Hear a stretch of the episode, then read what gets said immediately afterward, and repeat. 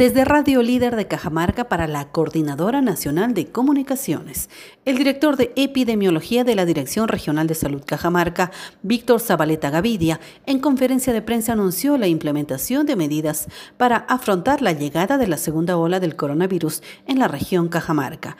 Indicó que se fortalecerá la atención en el primer nivel, a la vez aseguró que hasta el momento solo existe un rebrote de COVID en Cajamarca y aún no se presenta una segunda ola. Zabaleta Gavidia estimó que en promedio se registran dos fallecidos por día, siendo en lo que va del año 26 personas las que perdieron la vida. A su turno, el biólogo Jorge Bazán Mayra indicó que por el momento se está escaseando los aditivos para purificar las muestras moleculares, por ello se están aplicando las pruebas antígenas.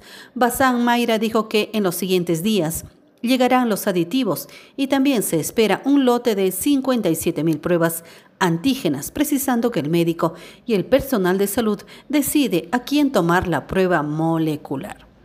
Desde Radio Líder de Cajamarca para la Coordinadora Nacional de Comunicaciones, informó Cecilia Machuca.